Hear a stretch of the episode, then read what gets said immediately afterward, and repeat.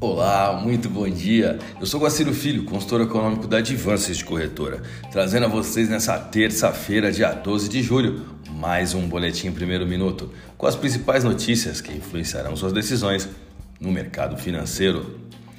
Nosso principal medidor de apetite ao risco nos Estados Unidos, estamos nos referindo ao índice S&P 500, sofreu queda no primeiro dia útil dessa semana, à medida que os mercados se preparam para indicadores inflacionários ao longo dos próximos quatro dias. Teremos relatórios de lucros de grandes grupos corporativos, tanto nos Estados Unidos como Europa e Brasil, mas a conjuntura atual mudou esse olhar, trazendo uma percepção que não se trata apenas dos lucros finais, mas das expectativas econômicas futuras. Realmente não importa o que as pessoas e empresas relatarão em termos de ganhos de receita, e sim o que elas esperam dos negócios daqui para frente. As bolsas no Ocidente amanheceram ontem atentas ao mercado financeiro do Oriente, devido ao agravamento das tendências de Covid na China, incluindo um fechamento de uma semana dos cassinos em Macau. Xangai também detectou seu primeiro caso da subvariante BA5. Enquanto isso, o rendimento do Tesouro de dois anos pairou acima do seu homólogo de 10 anos, uma inversão que muitos veem como um indicador de recessão. O dólar encerrou em firme alta contra o real nesta última segunda-feira, voltando a superar com folga a linha dos R$ 5,30, impulsionado por um movimento de compra respaldado pela escalada de aversão global ao risco por temores inflacionários e riscos de recessão.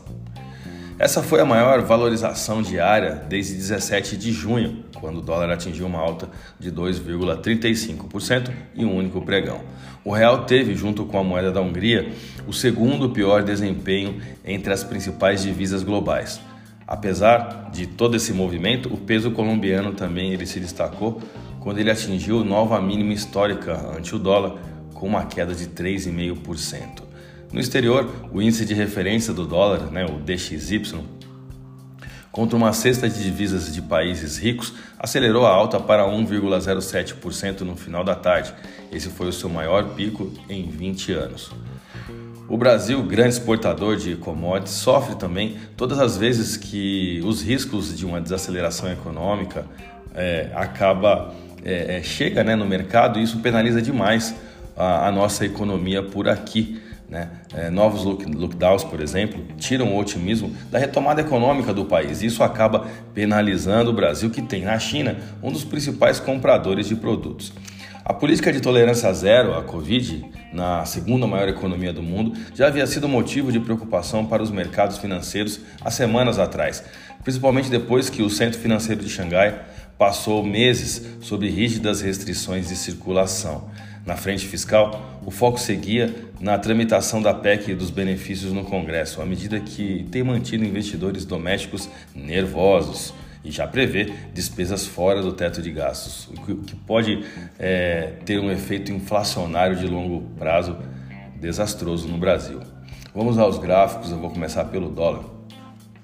Desce de escada e sobe de elevador, essa é impressão que a taxa do dólar nos dá perante o real. A paridade que nos últimos dois pregões sofreu queda de 3,23%, subiu somente no pregão de ontem 2,19%, expondo ainda mais o forte viés de compra no dólar. O volume de negócios do último pregão foi de 160 bilhões de reais em contratos futuros de dólar negociados na bolsa brasileira, o que representou uma alta de 2,19% no dólar à vista, com taxa spot de 5,3720. Vamos ao euro. Receios vindos da Europa ofuscam ainda mais as perspectivas da economia global conforme cresce a ameaça de uma crise energética. O Nord Stream 1, maior gasoduto que transporta gás russo para a Alemanha, inicia sua manutenção anual nesta segunda-feira, né? iniciou ontem.